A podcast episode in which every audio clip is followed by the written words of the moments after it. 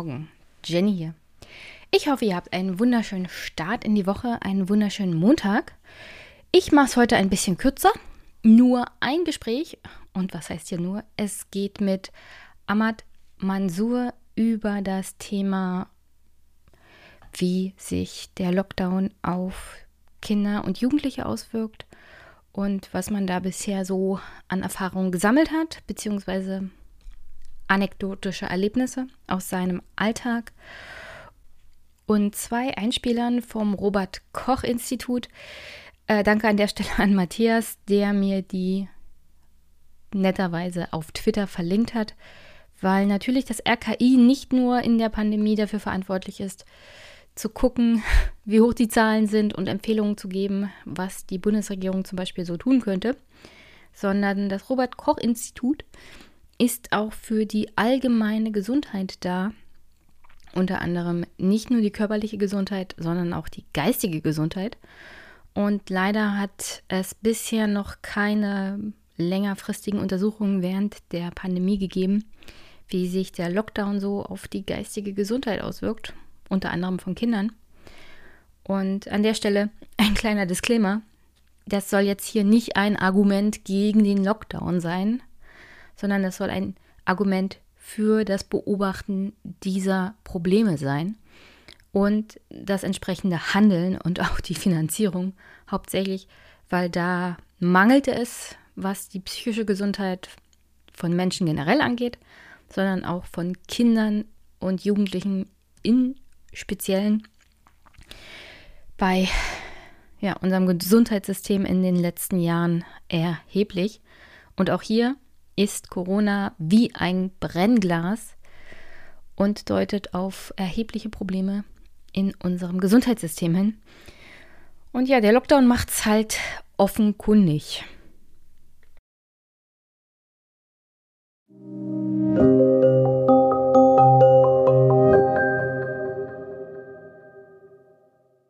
Guten Nachmittag. Ich habe heute einen Gast und zwar Ahmad Mansour. Hi. Hallo. Danke für die Einladung. Ich freue mich. Es gab ja so ein bisschen hin und her, was die zeitliche Organisation anging. Ich sollte erst auf Arbeit eine Schulung machen und jetzt wurde das alles verschoben. Also aktuell alles sehr stressig und alles ähm, sehr organisatorisch schwierig, aber deswegen umso besser, dass es heute trotzdem alles geklappt hat. Und bevor wir zum heutigen Thema kommen, darum also es sollte heute hauptsächlich um mögliche psychologische Folgen der ganzen Corona-Krise, vor allem auf Kinder und Jugendliche gehen. Und dafür habe hab ich dich eingeladen. Aber stell dich erstmal kurz vor. Also, mein Name ist Ahmad Mansour. Ich bin ähm, ja, mittlerweile seit 16 Jahren in Deutschland, bin arabischer Israeli, also palästinensischer Herkunft, in Israel geboren, aufgewachsen, israelische Staatsbürgerschaft gehabt. Ähm, ich bin in einer Powerfamilie groß geworden. Ich war sehr gut in der Schule. Ich habe eine Phase gehabt, wo ich mich radikalisiert, aber das spielt heute keine Rolle.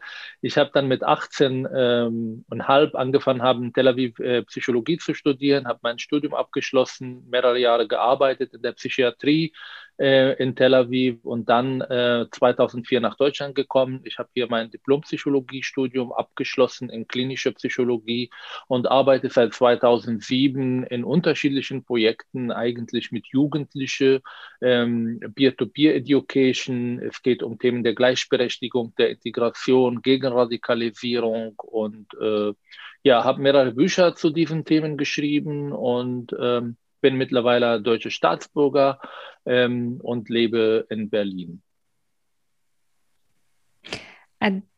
Ein, zwei Bücher von dir habe ich auch schon hier und ich hatte dich originär eigentlich deswegen angeschrieben, aber auch um nochmal die Hörer darauf hinzuweisen, dass es heute darum nicht geht und ich hatte auch kritische Hinweise darauf bekommen, was deine Einstellung zum Thema Islam und Islamismus angeht. Aber darum soll es hier heute überhaupt nicht gehen.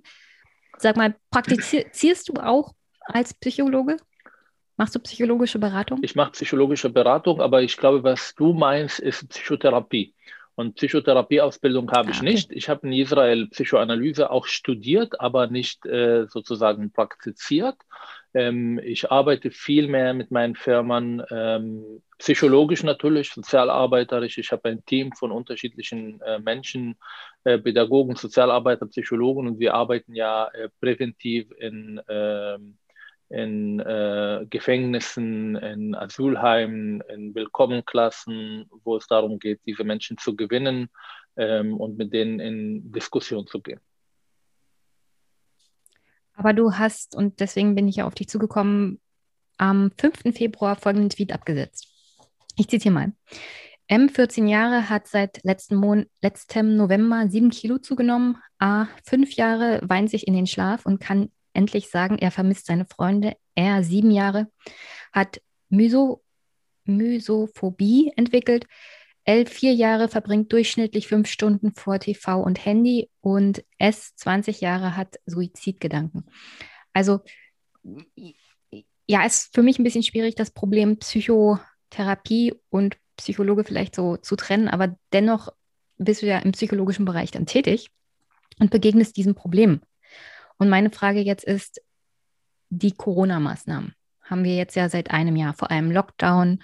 Schule ist mehr oder weniger eingestellt, was den Präsenzunterricht angeht. Also soziale Kontakte, vor allem für Kinder und Jugendliche, sind ja kaum da. Und äh, was ich finde, was auch sehr schwer wiegt, dass man gar keine Vereins- Aktivitäten mehr. Also das alles, was mit Sport und Bewegung zu tun hat, ist ja auch alles völlig weggefallen. Deswegen, wie ist dir das als Problem in den letzten Monaten begegnet? Also erstmal muss ich ähm, etwas vielleicht klarstellen. Ich bin ähm, ein Bürger dieses Landes. Und ähm, ich habe genauso Angst vor Corona wie viele andere Menschen. Ich gehe nicht aus dem Haus ohne Maske. Ich halte mich an die Maßnahmen, ich mache keine Partys und ich gehöre nicht zu Corona-Leugner oder zu irgendwelchen Querdenker. Es geht darum, bei dieser Kritik nicht zu sagen, die Regierung macht alles falsch und die Maßnahmen und Lockdown ist es nicht in Ordnung, sondern es geht darum, eine neue Dimension in der Diskussion zu bringen. Weil ich habe das Gefühl, vor allem im zweiten Lockdown, dass wir ja auf die Zahlen anschauen von neuen Infizierten, von Menschen, die im Krankenhaus sitzen. Das ist alles wichtig, das hat alles seine Berechtigung. Aber es gibt eine neue Dimension, eine, äh, ich nenne sie die unsichtbare Welle, also die psychologische Folgen, ähm, die man im Kauf nimmt, wenn man so einen Lockdown äh, äh, sozusagen ähm, macht und darüber müssen wir reden. Nicht, weil wir jetzt die beiden Probleme gegeneinander spielen sollen, sondern es geht darum zu schauen, wie können wir auch diese Menschen, die darunter leiden, nicht vom Virus, sondern von den Folgen der Lockdown, äh, wie können wir sie erreichen und wie können wir vielleicht auch nach dem Lockdown irgendwelche Maßnahmen entwickeln, um uns um diese Menschen zu kümmern. Und die Diskussion die vor allem in den Medien geführt ist, ist meiner Meinung nach teilweise sehr einseitig. Ähm, aufgrund meiner Arbeit, also ich meine, ich habe äh, 2018, äh, 17, 16 äh, pro Jahr über 100 Lesungen gehabt. Ich habe ein riesen Netzwerk von Menschen, ähm, mit denen ich auf sozialen Netzwerke äh, vernetzt bin. Ähm, ich äh, betreue Eltern, ich betreue äh, äh, ähm, Jugendliche, die entweder im Gefängnis waren und danach im Kontakt geblieben und ich habe sie da besucht oder mit denen Deradikalisierungsarbeit gemacht oder einfach Frauen und Muttern, die angerufen haben, weil sie psychologische Probleme mit den Kindern gehabt haben. Und diese Anrufe sind nicht während der Lockdown weggefallen. Ja, wir konnten unsere Arbeit vor allem jetzt seit Januar nicht mehr machen. Also wir gehen nicht in Asylheimen oder in Gefängnissen, weil ja Lockdown das nicht ermöglicht. Und deshalb rufen die Menschen an. Und ich habe bemerkt, äh, vielleicht vor zwei Jahren riefen immer ähm, Menschen an und wollten mir über Integration oder Fragen zum Thema Islamismus, Radikalisierung stellen. Und mittlerweile, ich weiß nicht warum, aber wahrscheinlich die Tatsache, dass ich einfach äh, äh, als Psychologe bekannt ist, vor allem in sozialen Medien, rufen Verzweifelte, vor allem Eltern und erzählen von Problemen, die sie im Alltag haben, die sie nicht mehr bewältigen können. Sie machen sich Sorgen. Sie haben auch meistens auch Angst um Corona. Das heißt, sie suchen nicht den Psychologen, weil sie nicht wissen, ähm, ist das jetzt gefährlich hinzugehen, äh, soll ich das im Kauf nehmen? Und das sind nur teilweise diese Fälle, die ich da dargestellt habe. Es gibt auch Statistiken, die das ähm, sogar äh, zeigen, dass das, was ich erzählt habe, ähm, untertrieben ist. Es gibt von Deutschlandfunk von einem äh, Suchtprofessor, der erzählt, dass 10- bis 17-Jähriger pro Tag im Alltag, also zwischen Montag und Freitag, ähm, fünf Stunden online sind und am Wochenende siebeneinhalb Stunden online in sozialen Medien. Das bleibt nicht ohne Folgen. Die Bewegungslosigkeit, die Ängste, die manche Kinder entwickelt haben, die soziale Isolation. Manche Eltern machen das großartig, kümmern sich um die Kinder, versuchen ihnen Struktur im Alltag zu geben. Andere Familien sind so überfordert, dass sie eigentlich ihre Kinder im Stich lassen, wenn ich das so deutlich sagen kann. Das heißt, das Kind sitzt auf dem Sofa, spielt mit dem Handy oder guckt Fernsehen, er hat keine Struktur, er hat keine Zeiten zum Essen, er hat keine Zeiten, wo die Eltern sich darum kümmern. Und ich mache die Eltern auch nicht großartig jetzt Vorwürfe. Ich meine, ich habe eine Arbeit, wo ich meine Arbeitszeit äh, selber teilen kann. Aber andere müssen acht Stunden pro Tag von zu Hause arbeiten, Vater wie Mutter. Und sie haben ein oder zwei oder drei Kinder. Wie soll das bitte gehen? ähm, Kinder, die unter fünf oder sechs Jahre, auch Siebenjährige, die äh, der erste Klasse, man kann mit denen keine ähm, Online-Unterricht machen. Das funktioniert nicht so. Und über diese Menschen, ich will diese Menschen einfach eine Stimme geben. Ich will, dass man ähm, sie betrachtet, wahrnimmt und vor allem irgendwas macht, um dieses Leid zu mildern und die Folgen der Lockdown psychologisch gesehen auch äh, sozusagen Aufmerksamkeit schickt. Hm. Nochmal zurück zu meiner ersten Frage. Also, wie hast du das beobachtet? Wie hat sich das entwickelt? Also aus deiner Wahrnehmung. Ich denke mal, mit zunehmender Zeit ist das auch eher größer geworden, das Problem, weil die Belastung für die Familien und Kinder immer größer geworden sind, weil ja kein Ende des Zustandes wirklich absehbar war. Beziehungsweise nach dem Sommer kam der Lockdown wieder und man dachte ja, eigentlich ist das Problem vorbei.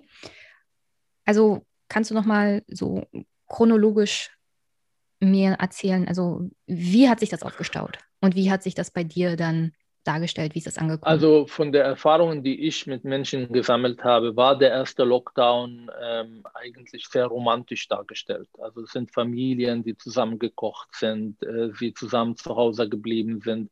Viele haben gar nicht gearbeitet, sie haben Zeit mit den Kindern verbracht und äh, die Folgen damals waren nicht so sichtbar. Es gab natürlich hier und da, vor allem äh, äh häusliche Gewalt zum Beispiel, also überforderte Eltern, Ängste um wirtschaftliche Lage, also kriegen wir überhaupt Geld, können wir unsere Miete bezahlen. Das haben auch Kinder gekriegt und das bleibt natürlich auch nicht ohne Folge für die Kinder, diese Ängste, die sie mit äh, ihren Eltern gekriegt haben. Es gab Probleme zwischen Ehepartner, ähm, das für die Kinder Belast Belastung war.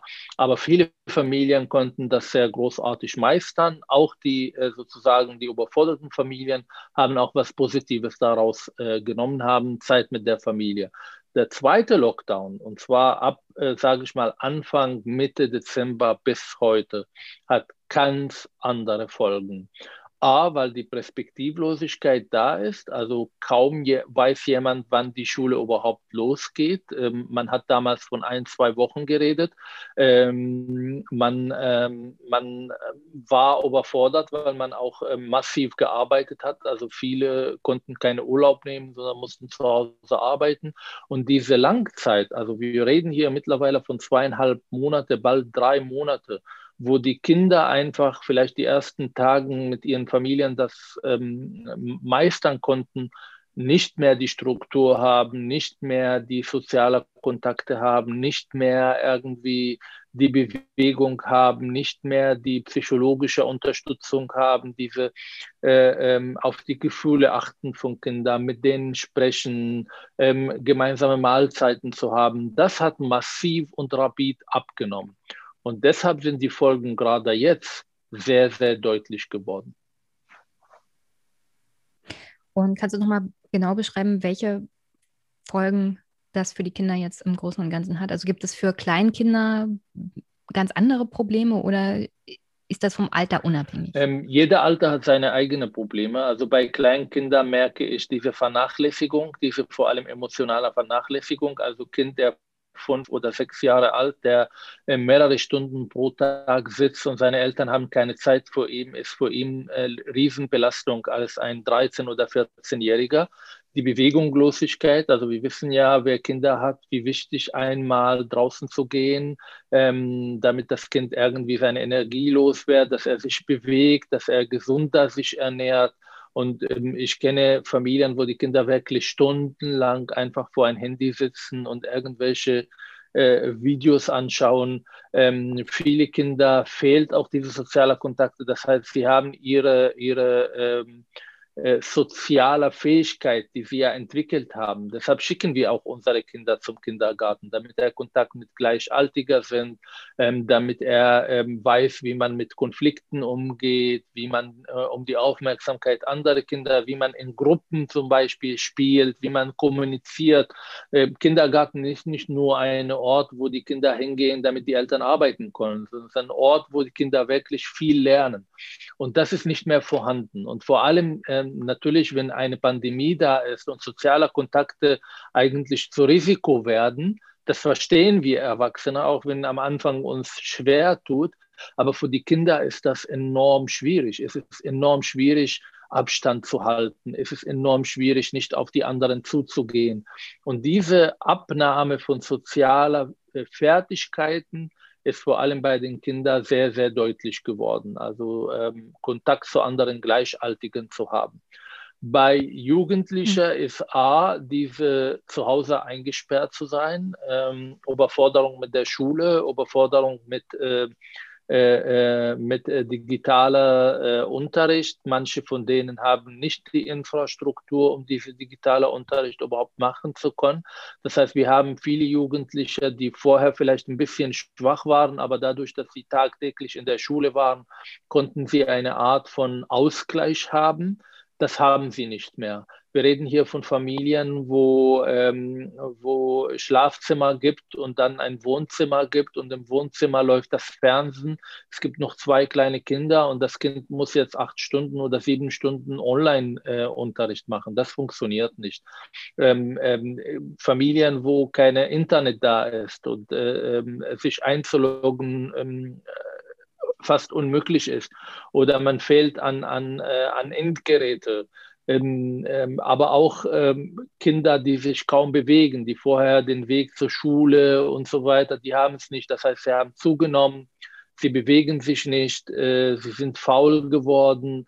Ähm, ich höre ganz viel von Lehrern zum Beispiel, dass bei vielen, vielen Schülern die Leistung abgenommen hat. Das heißt, man, man kann die Schüler nicht wirklich motivieren, mitzumachen, um gute Noten zu bekommen. Ähm, wir haben natürlich eine Generation von, von Jugendlichen, die gerade in dieser Zeit sich verlieben, im Kontakt kommen mit anderen, äh, Partys feiern, sich von ihren Eltern auslösen, was psychologisch auch enorm wichtig, um die Unabhängigkeit äh, sozusagen zu testen und mehr und mehr unabhängig zu werden. Diese Prozesse existieren gerade kaum. Das heißt, äh, zu Hause entstehen Riesenkonflikte und diese Konflikte und diese Eingesperrtsein hat psychologische äh, ähm, äh, Folgen, die individuell anders auftreten. Ich höre von Zwangsstörungen, also Zwangsgedanken zum Beispiel. Ich höre von Magersucht, der übrigens, ähm, es gibt Studien von anderen Ländern, die sagen, über 200 Prozent mehr als 2019 also vor allem Mädchen, die an Magersucht, Polemie und, äh, äh, und Essstörungen insgesamt leiden. Wir reden von Depressionen, von Trieblosigkeit, von Schlafstörungen bei Erwachsenen. Ähm, wir reden von äh, Übergewicht, wir reden von Depressionen. Wir dürfen auch nicht die Erwachsenen äh, vergessen, die ja teilweise sich über ihre Arbeit definieren und diese Arbeit nicht mehr machen können. Wir dürfen nicht äh, vergessen, dass äh, diese permanent zu Hause bleiben auch Konflikte zwischen Ehepartner führt, nicht bei allen natürlich, aber bei manchen. Und das sind alle komplexe Sachverhältnisse, die natürlich zu meistern sind, aber in manchen Fällen zu psychologischen Folgen führen. Zwei Fragen. Gibt es einen Unterschied bei dem Einkommenshintergrund? Also konntest du erleben, dass Menschen mit eher geringen Einkommen oder wenig Vermögenshintergrund mehr unter Stress leiden, beziehungsweise eher unter psychologischen Problemen, als wenn jemand jetzt, äh, jetzt vermögenstechnisch abgesichert ist? Schwierige Frage. Natürlich ist das bei Menschen, die ähm, äh, auch eine wirtschaftliche Unsicherheit äh, erleben, die Situation schwieriger. Ähm, übrigens ist interessant, dass wir in allen Pandemien, die diese Menschheit gehabt haben, diejenigen, die das am meisten, am meisten gemeistert haben, waren diejenigen, die in der Lage waren, die großen Städte zu verlassen. Das heißt, diejenigen, die irgendwo in Brandenburg ein kleines Haus waren, ein kleines Dorf. Ähm, wir haben es in New York erlebt, wir haben es in London erlebt. Übrigens beim Schwarzen Pest war es nicht anders. Also die, die Starken, die auch äh, zweiter, äh, zweiter Wohnsitz haben, sind aus der Großstädten, um nicht mit Kontakt äh, mit Menschen zu sein. Mhm. Es, es gibt Familien, die nicht arbeiten mussten. Das heißt, sie können auch sich ein, zwei Jahre leisten, zu Hause zu sein und äh, machen sich auch keine wirtschaftliche äh, Folgen. Wenn es um Jugendliche geht, sehr unterschiedlich. Also ähm, die äh, Konflikte zwischen Ehepaar, häuslicher Gewalt ist nicht abhängig von sozioökonomischen äh, Verhältnissen. Ähm, die Neigung zur Depression ist nicht abhängig von sozioökonomischen. Ich glaube, der große Frage ist, wie stabil Eltern sind und wie viel Struktur haben die Kinder im Alltag. Ich kenne Menschen, ich werde sie jetzt nicht als Millionäre bezeichnen, aber sagen wir mal, ähm, fest im Leben stehen, verdienen enorm viel Geld, aber sie haben noch nie wirklich in ihre kind, äh, Kinder investiert. Das heißt, sie machen Karriere und vielleicht sehen sie sich einmal am Wochenende zum Frühstück oder zum Abendessen und jeder lebt irgendwie alleine. Das ist eine Risikogruppe zum Beispiel unter Jugendlichen. Aber eine Familie, die vielleicht nicht so viel hat, aber darauf besteht, dass man einmal am Tag zu einer Stunde zusammen kocht, zusammen isst, darüber spricht, wie war dein Tag, was hast du heute erlebt, dass die Eltern miteinander in Kontakt kommen, dass sie äh, ihre Kinder fragen, wie es ihnen geht, dass sie mal nachschlagen, wie waren die Hausaufgaben heute. Solche Familien können solche Krisen viel besser meistern als Familien, wo jeder für sich irgendwie und keine Zusammenhalt äh, in der Familie existiert. Hm. Du hattest die Studienlage angesprochen. Ich habe festgestellt, in Deutschland ist es noch ein bisschen ungünstig. Das Letzte, was man da ähm, bekommt, ist die sogenannte COPSI-Studie von der Uniklinik Hamburg-Eppendorf. Das ist eine Online-Befragung von unter anderem Kindern und Jugendlichen. So zwischen 1000 bis 1500 Menschen haben daran teilgenommen. Und da wird festgestellt, dass die psychische Auffälligkeit bei Kindern und Jugendlichen von 18 auf 31 Prozent gestiegen ist. Das ist aber nur eine Auffälligkeit. Das heißt nicht zwangsweise, dass daraus psychische Probleme erwachsen können. Man kann das, so wie ich das verstanden habe, auch mit der entsprechenden Einstellung unter anderem der Probleme, die jetzt aktuell sind, wie zum Beispiel keine Schule, keine sozialen Kontakte etc., wird das wieder mit, dem, mit der Zeit aufgefangen. Nichtsdestotrotz ist es ein erheblicher Anstieg. Welche Studien hast du in der letzten Zeit so gesehen? Also, also wo wurde die, diese psychologische Auffälligkeit von Kindern und Jugendlichen aufgegriffen und auch als Problem thematisiert? Ja, in einem anderen Tweet habe ich das genau gefordert, dass man bundesweit genau solche Studien auch führt. Um, und also ich habe die Bundesregierung dazu aufgerufen, genau solche Studien im Auftrag zu geben, weil meine Erfahrungen ist A, aus meinen äh, aus meine, ähm, Beobachtungen. Ich rede auch viel mit Psychologen, die aktiv auch in Psychiatrie zum Beispiel, äh, ähm, die mir vom gleichen Anstieg auch berichten. Es gibt äh, äh, journalistische Recherchen, äh, vor allem glaube ich Bildzeitung hat dazu was gemacht, wo ähm, auch genau das äh, rausgekommen. Ich glaube, Süddeutsche Zeitung auch. Also es wird langsam zum Thema und von Ausland. Also ähm, ich habe viel aus Israel gelesen, die äh, fast die gleichen äh, äh, Zahl an Lockdown-Tagen wie in Deutschland haben. Ähm, Studien aus den USA und aus England, äh, die genau auch das bestätigen, dass es da einen Riesenanstieg äh, gibt. Aber in Deutschland haben wir da, hier und da bestimmte, äh, bestimmte Studien, aber ich wünsche mir genau diese, diese große bundesweite Studie, um genau herauszufinden, wo sind bei uns die Probleme. Äh, sind meine Erfahrungen übertrieben? Mache ich nur Erfahrungen, die andere nicht machen, was ich nicht glaube? Oder gibt es auch irgendwelche Zahlen, die das bestätigen, in welche, welche Trends wir in dieser Gesellschaft psychologisch gesehen haben? Gut, dass du das ansprichst. Dann kann ich jetzt hier tatsächlich mal die zwei Clips einbringen, die ich mitgebracht habe. Der erste ist vom Februar 2021 und da wird die Bundesregierung mal nach äh, möglichen psychologischen Auffälligkeiten und wegen der Lockdown-Maßnahmen auf Kinder und Jugendliche gefragt letzten äh, Regierungspressekonferenz bereits beantwortet, dass ähm, äh, es dazu Studien gibt, ähm, Erhebungen gibt, die seitens des RKIs äh, ausgewertet werden. Äh, die, die erste Zahlenreihe, die äh, wir haben, äh, die ausgewertet wurde, hat keine Auffälligkeiten bislang gegeben letzten äh, Regierungspressekonferenz bereits beantwortet, dass ähm, äh, es dazu Studien gibt, ähm, Erhebungen gibt, die seitens des RKIs äh, ausgewertet werden. Äh, die, die erste Zahlenreihe, die äh, wir haben, äh, die ausgewertet wurde, hat keine Auffälligkeiten bislang gegeben. Das ist an sich nicht falsch. Es gibt eine Zahlenreihe des RKI. Nur das Problem ist, diese Zahlenreihe kommt aus dem April 2020. Das ist das letzte Mal, dass das Robert Koch Institut sich zum Thema psychologische Folgen des Lockdowns mal Gedanken gemacht hat, beziehungsweise eine Studie erstellt hat. Und an der Stelle möchte ich noch den Clip RKI Kollateralschäden Lockdown einspielen.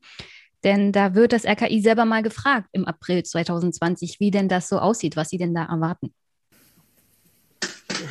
Ja, ähm, vielen Dank. Ich habe noch eine Frage zur Gesundheitsfolgenabschätzung, also äh, oder auch zu den Kollateralschäden der Corona-Maßnahmen. Herr Wieler sagte ja hier vor zwei Wochen, glaube ich, so Ende April, ähm, wir sind uns all dieser Kollateralschäden bewusst. Wir können sie noch nicht quantifizieren, werden das aber tun im Nachhinein. Ähm, meine Frage ist, ab wann wird man sich denn auch mit den Kollateralschäden befassen, also medizinisch wie auch sozial? Ab wann wird man das in Blick nehmen? Und zweite Frage, wo sehen Sie denn überhaupt die Zuständigkeit für diese Frage? Befasst sich das RKI damit oder ist Ihre Zuständigkeit jetzt allein äh, bei der Eindämmung der Pandemie? Danke. Ja, wir haben ja äh, im Robert-Koch-Institut auch eine Aufgabe zum Monitoring von nicht übertragbaren Krankheiten. Das macht bei uns die Abteilung 2. Gesundheitsberichterstattung und, äh, und äh, Gesundheitsmonitoring. Und da erfassen wir ja die Gesundheit der Bevölkerung in regelmäßigen Wellen und werten auch äh, Sekundärdaten aus anderen Quellen aus, also nicht Daten, die wir selbst erheben, um letztendlich zu diesen er äh, Ergebnissen zu kommen. Und das werden wir auch machen. Äh, haben wir zum Teil auch schon begonnen, sich, uns diese Daten anzuschauen. Also insofern ist das ein Teil unserer Aufgabe. Aber es ist natürlich nicht ausschließlich unsere Aufgabe. Es gibt ja auch andere Wissenschaftler, die sich mit nicht übertragbaren Krankheiten und deren Epidemiologie beschäftigen, große epidemiologische Institute, und die werden sich das sicherlich auch angucken. Also es ist Teil unserer Aufgaben. Ähm, Im Moment sicherlich nicht so intensiv verfolgt, wie das äh, zu normalen Zeiten der Fall wäre, weil auch die Kollegen aus der Abteilung 2 jetzt äh, hier im akuten Geschehen stark unterstützen. Die werden zum Beispiel die seroepidemiologischen Studien durchführen, die ja noch diesen Monat beginnen. Ähm, aber das steht mit auf unserer, äh, auf unserer Liste der Dinge, die zu erledigen sind und die auch teilweise schon begonnen werden.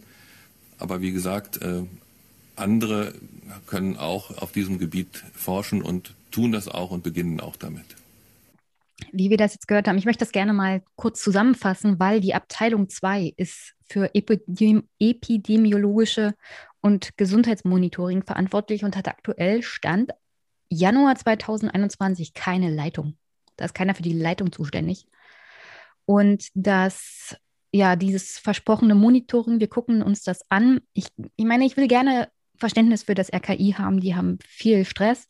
Wofür ich dann aber kein Verständnis habe, ist, dass die Bundesregierung im Februar 2021 da sitzt und sagt, wir haben hier Zahlen aus dem April 2020. Das gibt uns das RKI zum Thema psychologische Folgen der Corona-Maßnahmen. Das sind die letzten Zahlen, die veröffentlicht wurden bei dem RKI. Und die sagen uns, es gibt keine Auffälligkeiten. Was, also du, du als jemand, der auch mit Kindern und Jugendlichen zu tun hat, die ja offenkundig diese Auffälligkeiten mittlerweile aufweisen. Was hast du dazu zu sagen? Wie würdest du da reagieren? Also auf unterschiedlicher Ebene. Erstmal ist natürlich, ähm, also für mich ist das ein Versagen, wenn die Bundesregierung ähm, ja ähm, sehr eindimensional das ganze Krise betrachtet. Ich glaube, wir sehen ja, wie äh, manche Schulen äh, äh, nicht funktionieren, auch digital nicht funktionieren. Wir haben ja im Sommer und im Herbst die Zeit gehabt, uns zu vorbereiten. Das kam nicht äh, von äh, heute auf morgen. Wir hätten, wir hätten auch Konzepte entwickeln können. Man hat uns im Sommer gesagt, äh, wir werden die Schulen nicht zumachen. Wir haben Erfahrungen außer, in anderen Ländern wie Frankreich, wo die Schulen funktionieren mit Schnelltests und zwar seit Monaten. Also keiner kann uns jetzt hier sagen, dass das nicht äh, möglich ist. Ähm, RKI macht gute Arbeit, macht großartige Arbeit, was äh, Epidemiologie angeht, was äh, äh ähm, ähm, was uns ja in diese dunkle Zeit an Zahlen auch ein bisschen Licht zu geben. Auch äh, gewisser Maßnahmen. Aber sie haben ein Interesse und ihre Interesse, ähm, die auch absolut berechtigt ist, ist die Eindämmung der Coronavirus und seine Verbreitung. Sie sind ganz klar vor Lockdown gewesen. Ich glaube, das wäre unfair und nicht richtig, genau diese Aufgabe der psychosozialen Folgen diese Menschen zu geben, weil das ist für mich eine Art von äh, Interessenkonflikt darstellt. Und da hat er auch zu Recht gesagt, der Sprecher, es gibt andere, die dazu forschen und hat dazu auch gerufen, dass die Leute aufgerufen, dass die Leute das auch tun. Ich will nur ähm, äh, ein bisschen Verständnis äh, äh, äh, Sache darstellen. Äh, wenn er von nicht epidemiologisch. Also ich wollte, ich wollte auch nicht das RKI äh, irgendwie. Ich auch nicht, ich auch nicht die Verantwortung, dem RKI jetzt auch mal eine Leitung der Abteilung 2 zu geben, trägt ja am Ende des Tages auch der Gesundheitsminister. Mhm. Ja, der muss auch dafür sorgen, dass die Stellen besetzt sind. Ich habe vollstes Verständnis für die Leute, die im RKI arbeiten. Die haben vieles, vieles zu tun. Wofür ich habe, aber kein Verständnis habe, ist dann halt, dass die Sprecher der Bundesregierung in der Pressekonferenz sitzen und sagen, also das RKI hat uns die Zahlen gegeben aus dem April letzten Jahres. Darauf verlassen wir uns und das war's. Ich bin, ja, also da, ich bin absolut bei dir. Das, das ist eigentlich meine ja, Kritik. Ja, ich bin absolut bei dir. Das ist genau auch meine Kritik. Und ich sage auch noch dazu, also der Sprecher sagt auch, auch diese Leute sind gerade beschäftigt bei der Eindämmung von Coronavirus. Das heißt, sie werden auch gebracht, äh, gebraucht. Und äh, das zeigt, dass sie nicht so viel Zeit und äh, auch Ressourcen haben können, um genau diese Aufgabe zu machen. Und wenn man mhm. von Kollateralschaden spricht, das sind nicht nur die psychologischen Faktoren. Wir reden hier über die psychosozialen Faktoren und Folgen. Aber äh, ich glaube, da, um das klarzustellen, redet man auch über zum Beispiel ähm, äh, medizinische Vorsorge, die, die nicht gemacht werden oder Operationen, die abgeschoben werden. Das sind auch Kollateralschaden, die, aber das wäre ein anderes Thema und da wäre ich nicht der äh, richtige mhm. Experte dazu. Ja, also die Übersterblichkeit unter anderem, also man hört ja gar nichts mehr zu dem Thema Krebserkrankungen oder Herzinfarkte oder Schlaganfälle. Also die, das gab es ja alles während dieser großen Wellen die jetzt auch in, im Krankenhaus in Deutschland angekommen sind. Also diese, diese Krankheiten gab es auf einmal nicht mehr. Das, also diese Berichte gibt es ja dann unter anderem aus den USA auch, aus, aus den Krankenhäusern. Nur noch Corona-Patienten und von den allen anderen, unter anderem auch Zivilisationskrankheiten, die wir ja kennen, gab es gar nichts mehr. Und diese, diese Menschen gibt es ja trotzdem noch. Also diese Todesfälle müssen ja irgendwo geblieben sein. Und übrigens auch noch eine. Und da werden wir uns, glaube ich, Absolut. nach Corona noch viel mit Und das ist genau das richtig, was, was du sagst. Nach Corona die Folgen von Psychotherapeut, von psych psychischen Störungen, die sieht man nicht direkt. Das ist nicht, wir gehen in Lockdown und einen Monat später haben wir irgendwie voller Psychotherapie, äh, Psychiatrien. Wir haben ja vor der Corona schon ein Problem gehabt, dass man auf einem Psychotherapieplatz ähm, Monate warten muss. Wenn, wenn du jetzt auch Arabisch oder Türkisch sprichst, dann fast ein Jahr warten musst, weil da fehlen noch mehr Psychologen. Wir reden über Flüchtlinge, die teilweise eine Trauma haben und wenn ich versuche, sie wirklich zu vermitteln, eine, eine arabische oder kurdisch sprechende Psychologe, dann ist das eine Aufgabe, die ähm, mich zum Zweifel bringt, weil es einfach diese Menschen nicht gibt. Also es gibt die, aber sie sind so äh, äh, überbucht, dass man nicht so einfach einen Platz bekommt. Und jetzt kommt dieser Lockdown, die Menschen sind unter sich, manche Familien beobachten Sachen, manche Familien beobachten nicht. Aber ich sage dir schon jetzt, in dem Moment, wo die Schulen aufmachen, wo die Leute draußen gehen, wo Lehrer, Sozialarbeiter diese Menschen beobachten werden, wird dann die Welle kommen an Meldungen, an, an Menschen, die dann zu, vielleicht zur Diagnose geschickt werden, wo die, die Anfälligkeiten und die Folgen sehr sichtbar werden. Die sind gerade nicht sichtbar. Nur wer in Familien geht, mit Familien spricht, der sieht das. Aber bei allen anderen, das werden wir schon sehen. Hm. Und diese ganzen Auffälligkeiten und anderem, von denen du ja berichtet hast, ist ja bloß ein kleiner Teil von dem, was man sieht. Also ich stelle mir das ein bisschen vor wie ein Eisberg. Man sieht den oberen Teil, Absolut, aber ja. alles das, was unter Wasser ist, sieht man nicht. Also was davon geht schnell wieder, also man hat ja so die Vorstellung, Kinder sind sehr resistent und re resilient und können sich auch auf psychologische Probleme oder Herausforderungen relativ schnell einstellen? Oder ist das eher so ein Vorurteil, das man hat, dass Kinder auch bei den kleinsten Auffälligkeiten dann betreut werden müssen, dass mit ihnen geredet werden muss? Also meine Frage dreht sich dann eher in die Richtung, wenn wir relativ normales Leben wieder haben, gehen die Auffälligkeiten von alleine weg? Nein. Also das hängt vor allem von der äh, äh unterstützenden Umfeld. Also wenn Kinder zum Beispiel, die gerade an etwas leiden, Eltern, Freude, Freunde, Lehrer, Sozialarbeiter, Erzieher, die aufpassen, die sie unterstützen, die für sie da sind, dann kann, können die Kinder das äh, auch äh, meistern. Aber es, äh, wenn die Kinder auch danach zum Beispiel alleine gelassen, wenn das, was sie gerade an Verhaltensmuster äh, entwickelt haben, weitergeführt wird. Ja, versuchen Sie jetzt ein Kind, der fünf Stunden pro Tag irgendwie äh, Videos auf YouTube schaut, äh, ihn dann, wenn der Lockdown nicht mal da, äh, sagen, nur eine Stunde. Wir reden übrigens bei Fünfjährigen äh, von maximal der Empfehlenswert von 30 Minuten. Also Sie können sich vorstellen, zwischen 30 Minuten online zu sein und fünf Stunden, was das für sein, das ist Suchtverhältnisse.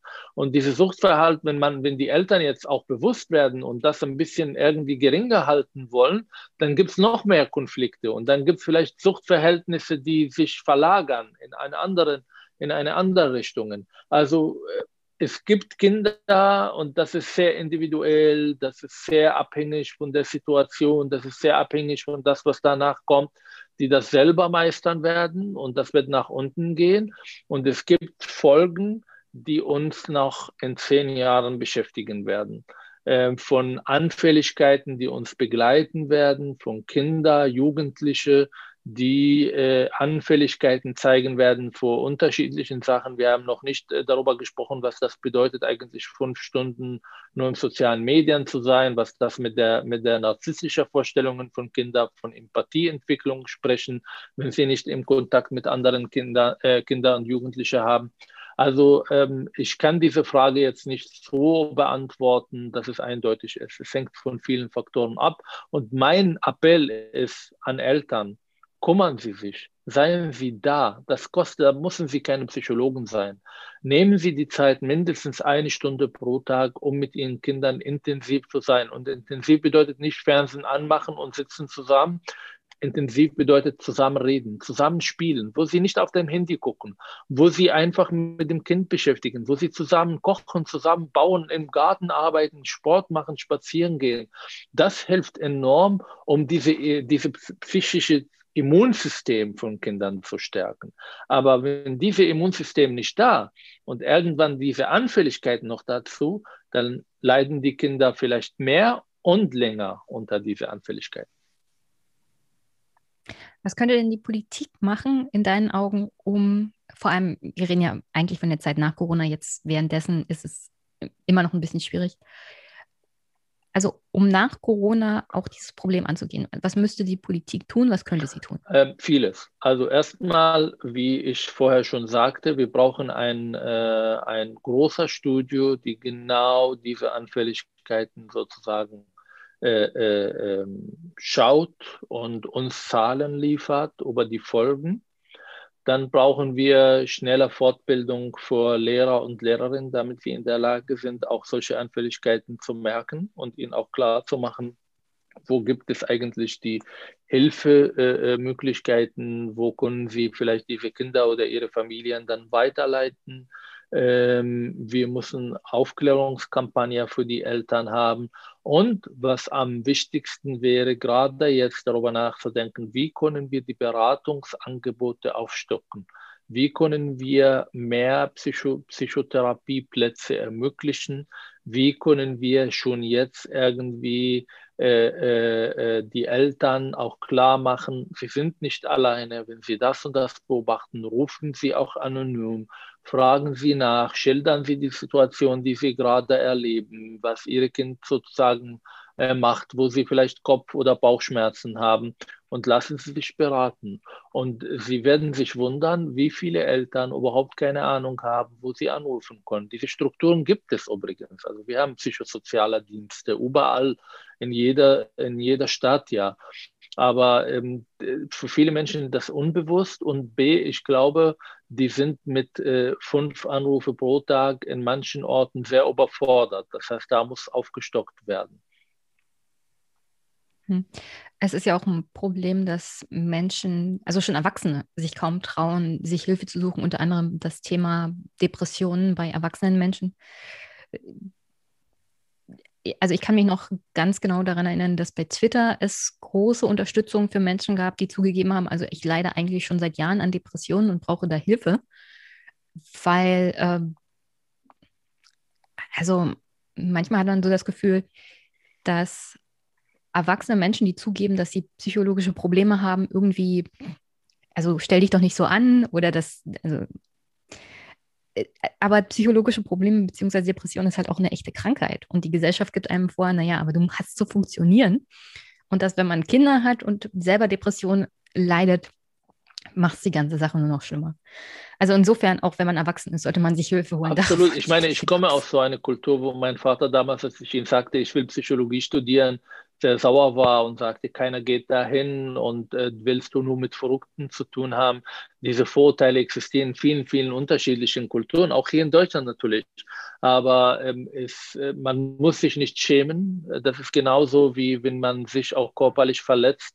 Es gibt Krankheiten, man ist nicht daran schuld, man hat nicht falsch gemacht und kriegt die Depression oder ähm, kriegt die, keine Ahnung, Zwangsstörung, sondern bewusst damit umgehen. Und ich kann jeder nur dazu raten, diesen Schritt zu machen. Am Anfang ist es schwierig, aber man verdient unfassbar an Lebensqualität, an, an Zufriedenheit, an Ruhe. Also ich erinnere mich auch, ich litt auch unter Depression, vor allem die ersten Jahre in Deutschland, auch während meines Studiums, also in einem fremden Land zu sein. Ich habe Schlafstörungen gehabt, ich habe Ängste entwickelt und es hat mir ganz viel Energie gekostet, wirklich irgendwo anzurufen, einen Psychotherapeut zu suchen, zu ihm zu gehen. Ich habe diese Psychotherapie gemacht und ich kann sagen, die Lebensqualität, die ich danach gewonnen, währenddessen und danach gewonnen habe, war unbezahlbar. Und wir leben ja in einem Land, und das darf man nicht vergessen, das wissen die meisten nicht. Man ist mit einer Krankenversicherung ähm, ähm, kriegt man die Psychotherapie, wenn sie notwendig ist, umsonst. Man muss nicht zusätzlich bezahlen. Das ist in vielen anderen Ländern nicht so. In den USA müssen sie um die 100, 150 Euro pro äh, 45 äh, Minuten bezahlen. In Israel genauso. Also wir sollen dankbar sein und wollen das nutzen. Das ist letztendlich nicht für mich und nicht für irgendwelche Politiker, sondern für Sie, für Ihre Familien. Sie gewinnen wirklich an Lebensqualität, wenn Sie das machen. Ja, und das, der einzige Kritikpunkt, den man da anbringen kann, ist halt, dass die Betreuungsmöglichkeiten auch in diesem Punkt in Deutschland noch ein bisschen unterentwickelt sind. Leider. Aber, aber das Positive ja. sollte man natürlich als allererstes nennen. So, Und ich hätte noch ein paar Fragen meiner HörerInnen, die sie mir gestellt haben, als ich darüber erzählte, dass du heute in die Sendung kamst und zu welchem Thema. Und dann fangen wir mal an mit Bason Daris, das ist der Twitter-Name, also nicht wundern, das sind jetzt hier keine echten Namen. Der fragt, alle Schüler ein Jahr zurückstufen. Würde das helfen, die Kinder, also so generell ein Schuljahr ausfallen zu lassen? Ich bin nicht abgeneigt, ehrlich gesagt. Ich glaube, das wäre auch ein, ähm, ein Schritt, äh, der viele, viele, viele Kinder und Jugendliche entlassen werden. Ja, also zurück, äh, zurückbleiben ist auch etwas, was natürlich auch ein gewisser Stigma hat. Aber wenn wir sagen, okay, wir haben es versucht, äh, wir haben es nicht geschafft, was wir wollen, wenn ich ja von manchen Bundesländern das mache in, in, in, in Schwerpunktfächer nur drei Stunden pro Woche online, weil man ja die digitale Plattformen nicht überlasten will. Also darüber, ich, ich kann jetzt sagen, ich bin nicht abgeneigt, ich finde die Idee gut, darüber müssen wir nachdenken und äh, ich finde, das konnte eine Riesenentlassung für viele Menschen sein. Ob wir dann die Schule mit 19 oder mit 20 fertig sind, vielleicht wird der Wirtschaft ein bisschen sauer auf mich sein, aber ich glaube, ähm, in so einer Ausnahmesituation wäre das nicht schlecht. Was ist so wichtig an Schule? Also nicht, wahrscheinlich jetzt nicht so die Frage, das Lernen. Ich glaube, dass viele Eltern auch begriffen haben, wie wichtig die Schule ist und auch viele Schüler und Schülerinnen. Und das ist auch das Positive an der Krise. Ja? Vorher, oh, morgen Schule und ich habe keinen keinen Bock und das gehört dann zur Jugend sein und man hat gefeiert, wenn die Schule irgendwie zu war und so weiter und so fort. Jetzt mittlerweile wissen alle, wie wichtig die Schule ist, alles ein Ort, wo eine Begegnung stattfindet. Ein Ort, wo soziale Kontakte entstehen. Ein Ort, wo Struktur gibt. Ein Ort, wo man Werte vermittelt. Ein Ort, wo, äh, äh wo nicht nur Leistung gebracht wird, sondern auch soziale Fähigkeiten gelernt werden. Und das, glaube ich, bei vielen, vielen Menschen angekommen. Und deshalb ist die Schule so wichtig. Und zwar nicht nur digital, sondern auch vor Ort zu sein, mit Gleichaltigen zu diskutieren, zu streiten, Sachen zu entwickeln, ähm, ähm, zu, zu schauen, wie die anderen Jugendlichen das machen. Und deshalb ist sie unverzichtbar, diese Schule. Radikal gewaltlos fragt, wird den Kindern nicht irgendwie eine Mysophobie anerzogen. Und jetzt musst du mir mal erklären, was das, das ist. Das ist Angst vor äh, äh, Infektionen. Ja, Sie wissen ja, psychologische, psycho, psycho, psychische Störungen sind meistens Sachen, die erst so diagnostiziert, wenn man übertreibt. Zum Beispiel, man kann Angst vor Kakerlaken haben. Ja, gibt es viele. Ich bin einer davon.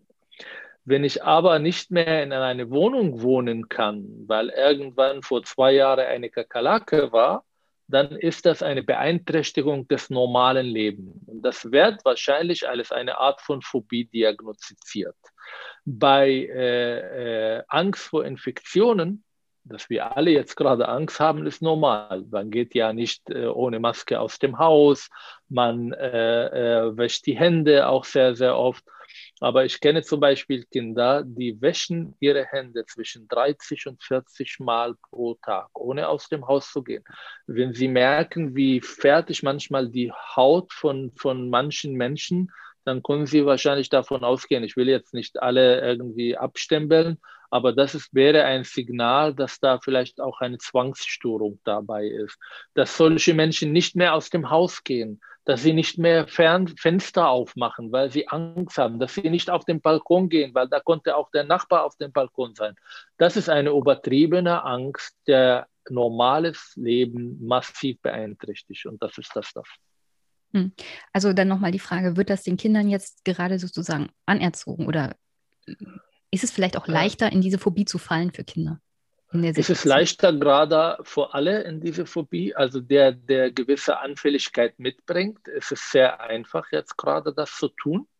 Ähm, ähm, es wird die Kinder natürlich beigebracht, aber alles nach Maß. Das heißt, dass, dass ich meine Tochter beibringe, dass sie, wenn sie jetzt nach Hause kommt, auf jeden Fall nicht anfasst, bevor sie ihre Hände wäscht, dass man beim Einkaufen eine Maske trägt. Das ist der normale Fall, das müssen wir.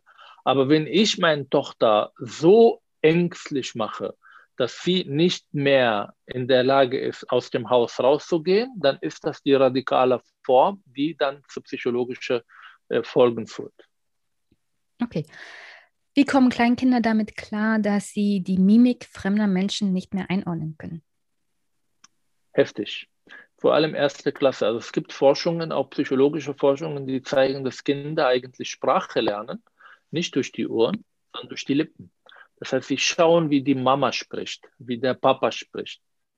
Ähm, man lernt auch in der Schule, zum Beispiel vor allem erste und zweite Klasse, Vokabularen, äh, Worte zu sprechen. Man schaut man hört, aber man schaut auch viele auf die Lippen.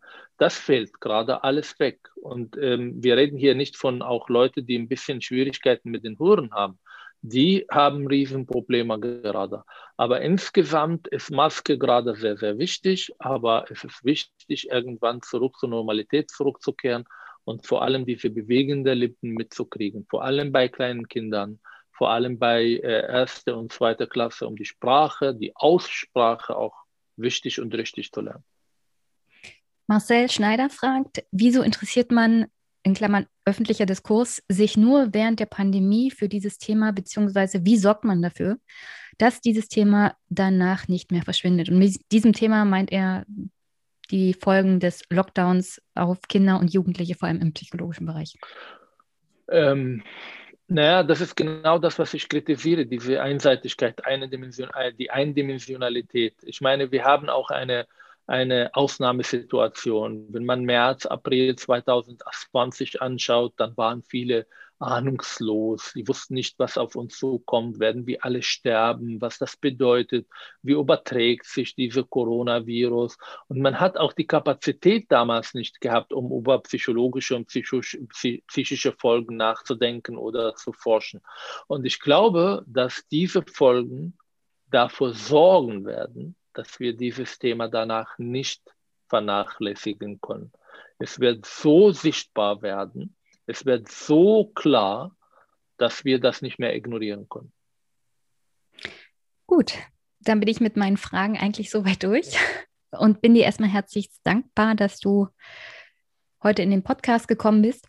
Hast du noch eine Botschaft an die Hörerinnen und Hörer? Ähm, ich wiederhole, was ich vorher gesagt habe, und zwar zwei Sachen. Menschen, die gerade leiden, bitte suchen Sie, sie suchen Sie sich Hilfe dass sie müssen sich nicht schämen. Das trifft alle, das trifft uns. Es ist keine einfache Situation. Es ist eine Krisenzeit, die wir gerade erleben. Und wir können nur gemeinsam das überstehen, indem wir auch uns umeinander kümmern. Wenn wir merken, dass ein Freund, ein Ehepartner, ein Kind darunter leidet, dass wir mit ihm reden, dass wir den Kontakt suchen und dass wir ihn auch nahelegen, irgendwie auch eine professionelle Hilfe zu suchen. Der zweite geht an die Eltern zweite Botschaft. Und sie sagt, bitte lassen Sie Ihre Kinder nicht alleine. Nehmen Sie mindestens eine Stunde pro Tag und reden Sie mit Ihren Kindern. Bringen Sie ins Bett nicht mit ein Handy, sondern reden Sie darüber, wie der Tag war, was cool war, was vielleicht schlecht an dem Tag war. Lesen Sie vor. Äh, schauen Sie mal, was das Kind äh, ähm, äh, im Alltag macht. Gehen Sie raus mit dem Kind, spazieren gehen. Haben Sie oder versuchen Sie eine Struktur im Alltag zu haben? Natürlich, Sie müssen arbeiten. Sie müssen auch, irgendwann können Sie nicht die Aufmerksamkeit geben, die Sie gerne geben wollen für Ihr Kind. Aber machen Sie eine Struktur ähm, und unternehmen Sie viel mit Ihren Kindern. Gerade jetzt, wenn die Kontakte mit anderen Kindern nicht möglich ist, ist es enorm wichtig und wichtiger, den Kontakt zu den Eltern zu stärken. Herzlichen Dank. Und dann hören und sehen wir uns beide bestimmt demnächst wieder, denn ich habe hier noch Bücher mit dir zu besprechen. Genau, ich, ich freue mich drauf. Ich mich auch. Bis dann. Tschüssi. Super. Tschüss.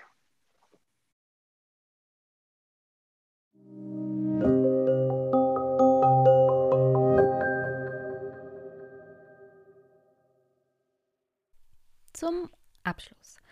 Ich werde hier noch ein bisschen rumprobieren, was die Folgenlängen angeht. Habe dazu einen vierseitigen Brief bekommen und muss mal gucken, wie ich den in der nächsten Folge kommen die Kommentare wirklich dann mal dran verarbeite.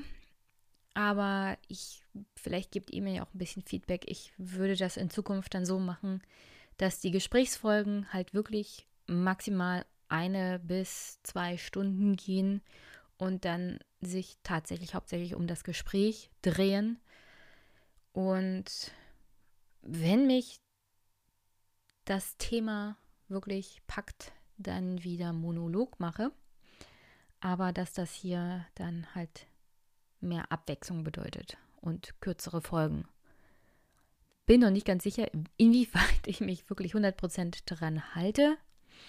Erstmal ist jedenfalls die, der Anspruch, dass das so in Zukunft läuft. Eine Stunde, eine Folge und ein Gespräch. Und wenn keine Gesprächsfolgen sind, dann vielleicht ein längerer Monolog. Mal gucken, wie sich das dann die nächsten Wochen so entwickelt. Hängt ja meistens auch ein bisschen davon ab, wie die politische Lage so ist. Und ja, Corona wird uns nicht verlassen und die Union taumelt so in eine Katastrophe. Alles eigentlich sehr, sehr interessant.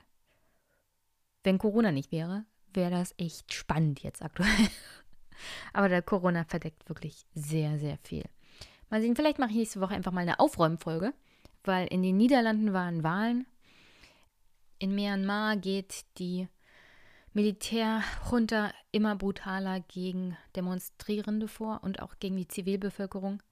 Es ist wirklich gruselig, was man da aus Myanmar hört, was Verhaftungen, Tötungen und ja, die Polizei, Schrägstrich, Militärs schießen da offenkundig, so sind jedenfalls die Berichte, die man teilweise hört, wahllos in die Wohnungen von Anwohnern. Teilweise haben Bewohner der verschiedenen Städte die Städte dann auch verlassen, also hauptsächlich so Tagelöhner, um in ihre eigene Heimat zurückzukehren, also Heimat im Sinne von urbane Räume in ihr Dorf etc. Aus Angst vor Repressionen in der Stadt. Also aktuell wirklich schlimme, schlimme Stories die man aus Myanmar hört. Ich werde mich nochmal bei meinen beiden Gästen erkundigen, wie es ihnen geht und wie die Lage vor Ort ist, damit ich da ein bisschen Feedback habe. Ich hoffe, den beiden geht's gut und sie sind gesund. Und ja, was steht dann? Ansteht auch eine bestimmt längere Folge zum Thema nochmal Bergkarabach, Armenien. Da geht auch im negativen Sinne die Post ab. Ich habe jemanden, der mit mir über das Thema Kriegsgefangene vom Bergkarabach-Krieg reden wird. Sie schreibt aktuell sogar ein Buch, ist vor Ort und redet mit ehemaligen Kriegsgefangenen. Und der Büroleiter von Herrn Sonneborn war wieder in Bergkarabach und ist diese Woche zurückgekehrt. Und vielleicht kann er mir nächste Woche den ein oder anderen Eindruck von vor Ort mitbringen. Mal sehen, wie das zeittechnisch so alles zusammenhaut mit der Veröffentlichung dieser Themen. Also wenn ihr Fragen habt, wenn ihr Feedback habt, ist das natürlich die Möglichkeit, mich anzusprechen. Am besten über Twitter. E-Mail geht natürlich auch. Und sonst, ja, ihr wisst ja, ihr könnt den Podcast unterstützen. Gerade über Feedback und über nette Kommentare, das Teilen der Folge. Finanzielle Unterstützung geht auch. Dann kommt ihr in das Superpack, das jeden Monat veröffentlicht wird.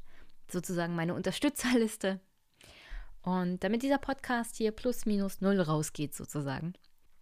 Und vielleicht, damit ich Albrecht von Lucke demnächst wieder besuchen kann. Das steht so und so im Kalender, aber ich tue jetzt mal so, als ob ich dafür finanzielle Unterstützung brauche. Nee, nee, Spaß beiseite. Auf das Gespräch freue ich mich, um ehrlich zu sein, jetzt mittlerweile am allermeisten aufgrund der Tatsache, was seit dem letzten Gespräch mit Albrecht alles passiert ist. Nicht nur, dass er die berühmteste Bücherwand der Nation mittlerweile hat, sondern vor allem, weil die Union implodiert ist.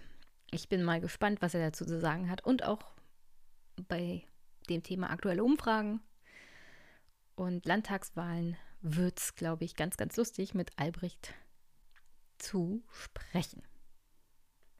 Aber ich will es heute tatsächlich nicht zu lange hinauszögern. Ihr habt noch jede Menge nachzuhören. was die letzten Folgen angeht und was den Podcatcher generell angeht. Es gibt ja viele, viele Podcasts mittlerweile, die auch sich nicht nur mit Politik beschäftigen. Insofern will ich euch nicht überstrapazieren. Ich bin mir ziemlich sicher, Politik ist auch ziemlich anstrengend. Aktuell ist, glaube ich, alles wirklich anstrengend. Und hoffe trotzdem, dass der Podcast hier ein bisschen Ablenkung schafft, ein bisschen Bereicherung und ja, dass ihr Spaß beim Hören habt, beim Start in die Woche heute. Ich wünsche euch einen wunder, wunderschönen Montag, eine wunderschöne Woche. Bleibt gesund, bleibt entspannt und wir hören uns. Bis bald.